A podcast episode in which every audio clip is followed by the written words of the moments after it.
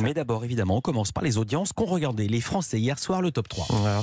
Alors c'était un duel de série hier soir entre TF1 et France 2 et dans cette battle c'est France 2 qui est en première position avec L'île prisonnière, 4,1 millions de téléspectateurs soit 20,6% du public pour la série écrite par Michel Bussy. Hein, C'était hier soir les deux derniers épisodes, une première saison qui finit donc en beauté et qui pourrait donner envie à la chaîne de commander une deuxième saison.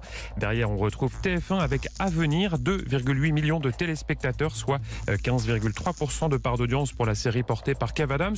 C'était la première hier soir. Exactement, vous en parlez hier et c'est un petit démarrage.